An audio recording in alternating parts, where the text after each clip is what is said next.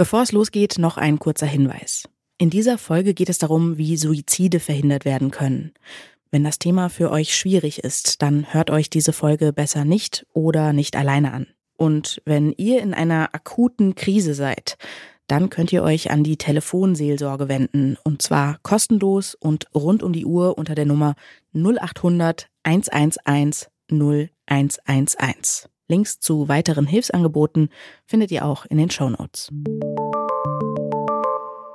Die jüngsten Zahlen sind beunruhigend. Erstmals seit 2015 wurden in Deutschland im vergangenen Jahr wieder mehr als 10.000 Suizide verübt, ein Anstieg von fast 10 Prozent. Es ist eine erschreckende Entwicklung, aber wir können als Gesellschaft etwas dagegen tun. Wie eine gute Suizidprävention aussieht, darauf schauen wir in dieser Folge. Mein Name ist Charlotte Thielmann. Schön, dass ihr dabei seid. Zurück zum Thema.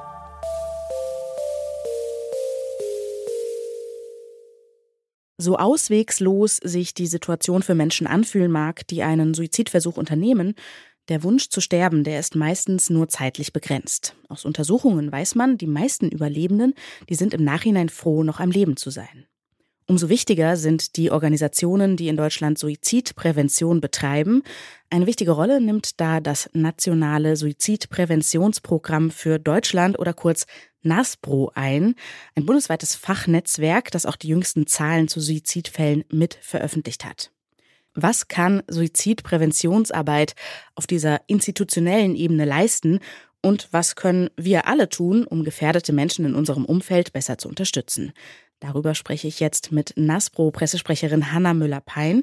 Hallo und herzlich willkommen im Podcast. Ja, schönen guten Tag. Frau Müller-Pein, ich habe die jüngsten Zahlen angesprochen. 2022 erstmals wieder mehr als 10.000 Suizide in Deutschland. Unterschätzen wir als Gesellschaft die Gefahr, die von Suiziden ausgeht? Tatsächlich ist es so, dass viele Menschen die Suizidzahl völlig falsch einschätzen würden. Viele denken, dass deutlich mehr Menschen zum Beispiel im Verkehr zum, ums Leben kommen oder durch Mord und Totschlag versterben. Allerdings ist es tatsächlich so, dass deutlich mehr Menschen durch Suizid versterben als durch Verkehrsunfälle, Mord und Totschlag und illegale Drogen zusammen. Jetzt ist für Laien vielleicht schwer vorstellbar, was jetzt eine große bundesweite Organisation tun kann, ähm, um eben Suizide zu verhindern. Wie sieht denn die Arbeit des NASPRO konkret aus und wo wünschen Sie sich vielleicht auch ja, mehr Unterstützung aus der Politik? Das NASPRO ist organisiert zum Beispiel in unterschiedlichen Arbeitsgruppen, die sich mit unterschiedlichen thematischen Schwerpunkten befasst. Zum Beispiel Suizidalität im hohen Lebensalter, aber auch Suizidalität bei Kindern und Jugendlichen oder im beruflichen Umfeld. Diese Arbeitsgruppen sind in der Regel ehrenamtlich organisiert und erarbeiten zum Beispiel Vorschläge, wie sich die Suizidprävention in diesen thematischen Schwerpunkten verbessern kann. Und würden Sie angesichts dieser steigenden Zahlen gerne noch mehr tun? Auf jeden Fall, was das NASPRO schon seit langem sich wünscht oder vorstellt für die Zukunft, ist eine bundesweit einheitliche Telefonnummer, die zu einer zentralen Informations- und Koordinierungsstelle der Suizidprävention gehört. Wir sehen in anderen Ländern, dass es diese Angebot dort gibt, also eine zentrale Rufnummer, die die Menschen genauso kennen wie hier zum Beispiel die 112. Und ähm, das kann sehr gute Erfolge erzielen in der Suizidprävention. Und sowas fehlt in Deutschland. Sowas hätten wir gerne und fordern schon seit vielen Jahren von der Politik, sich hier noch mehr einzusetzen und sowas auch finanziell möglich zu machen. Weil die Telefonseelsorge da nicht ausreicht? Die Telefonseelsorge ist ein sehr, sehr gutes Angebot eben für Menschen in unterschiedlichen Lebenskrisen. Sie ist ja organisiert durch professionalisierte Ehrenamtliche, die auch rund um die Uhr am Telefon sitzen. Allerdings sind sie nicht spezialisiert auf Suizidalität. Und Suizidalität ist einfach ein sehr, sehr komplexes Geschehen. Und da braucht es Angebote für Betroffene, aber auch deren Angehörige auch für die helfenden Berufe. Wie kann man in diesen Situationen unterstützen? Und was wir uns wünschen würden, ist zum einen eine Telefonnummer, aber auch ein Hilfsangebot über Chat oder E-Mail, weil wir einfach merken, dass man darüber andere Menschen auch noch mal besser erreichen kann. Gerade so die jüngere Generation nimmt nicht mehr ganz so gerne den Hörer in die Hand, sondern ist schneller dabei, eine E-Mail zu schreiben oder eine Chatberatung zu gehen. Sprechen wir doch mal darüber, was wir alle in unserem Umfeld tun können. Es ist ja so, dass die allermeisten Suizide vorher in irgendeiner Form angekündigt werden. Worauf kann ich denn achten? Also was sind die Warnsignale? Mhm, genau, tatsächlich, weil die Frage sehr häufig gestellt wird, woran erkenne ich, dass jemand suizidal ist? Und die allermeisten Menschen machen auf sich aufmerksam. Studien haben gezeigt, dass acht von zehn Menschen, die sich suizidieren, vorher auf ihr Leiden aufmerksam gemacht haben. Da gibt es äußere Warnsignale, wie zum Beispiel, dass sich die Person zurückzieht oder ihre Interessen verliert, vielleicht vielleicht liebgewonnene Hobbys, dass man denen nicht mehr nachgeht oder dass man persönliche Gegenstände verschenkt.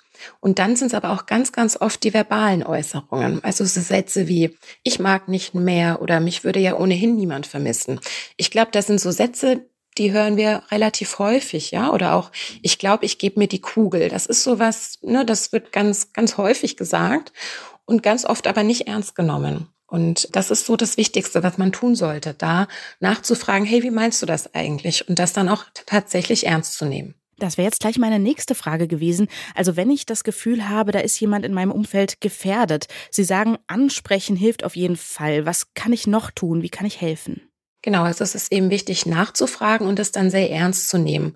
Und viele Menschen in schweren Lebenskrisen erleben dann immer noch, dass es bagatellisiert wird, also dass das so abgetan wird. Ach komm, du doch nicht, morgen scheint wieder die Sonne, ne? Also solche Sätze, sondern mhm. dass man das tatsächlich sehr ernst nimmt und dann schaut, welche Hilfen kann ich denn vor Ort vermitteln. Da kann man sich im Internet schlau machen.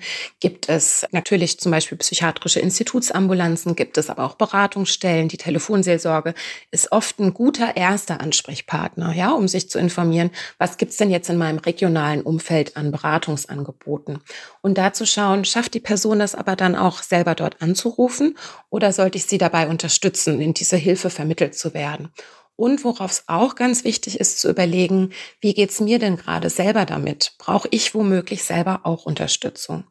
Und was mir selber auch noch sehr wichtig ist, immer zu sagen, ist, dass man nichts versprechen sollte, was man nicht halten kann. Weil gerade junge Menschen dann häufig sowas sagen wie, ich bin immer für dich da, du kannst mich jederzeit erreichen. Da muss man überlegen, ist man das wirklich die ganze Zeit? Hat man nachts immer das Handy an oder kann man das Hilfsangebot erstmal begrenzen? So, heute Nacht schläfst du bei mir und morgen schauen wir, wie es für dich weitergehen kann. Ah, das ist ein guter Hinweis. Jetzt ist es ja so, dass um dieses Thema sich auch, war mein Eindruck, eine ganze Reihe Mythen ranken. Also ich bin ehrlich gesagt vor dieser Recherche davon ausgegangen, dass jetzt über die Weihnachtsfeiertage die Suizidzahlen ansteigen, was ja aber gar nicht stimmt. Haben Sie den Eindruck, wir als Gesellschaft haben ganz viele solcher falschen Vorstellungen zum Thema Suizid. Mhm, den Eindruck habe ich immer wieder, wenn ich mich mit unterschiedlichen Menschen unterhalte, dass es Mythen gibt, die sich sehr hartnäckig halten. Wir beide haben jetzt gerade drüber gesprochen, dass man das ansprechen sollte. Und es gibt schon ganz viele Menschen, die haben Angst davor. Man könnte vielleicht jemanden auf die Idee bringen, sich zu suizidieren. Also wenn man so ganz explizit nachfragt, hey, geht's dir so schlecht, dass du darüber nachdenkst, dir das Leben zu nehmen? Da kriegen manche Menschen schon Muffensausen, sage ich mal, und haben Angst, man könnte jemanden auf die Idee bringen. Das ist ein sehr hartnäckiger Mythos, der sich so hält. Denn das Gegenteil ist der Fall. Das Ansprechen hilft und sorgt für eine psychische Entlastung quasi.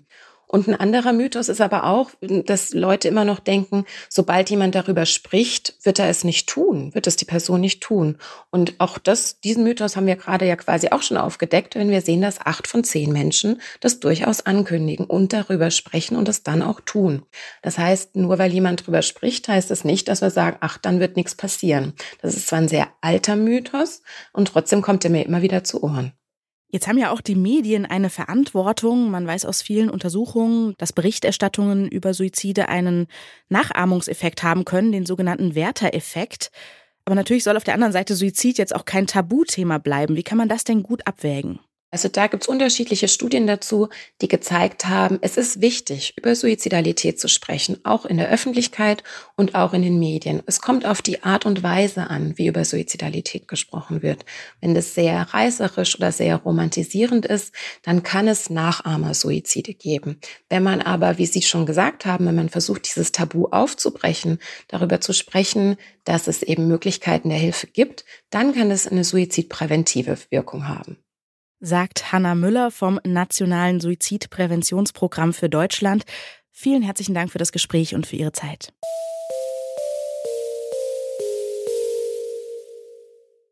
Reden kostet nichts, Schweigen schon.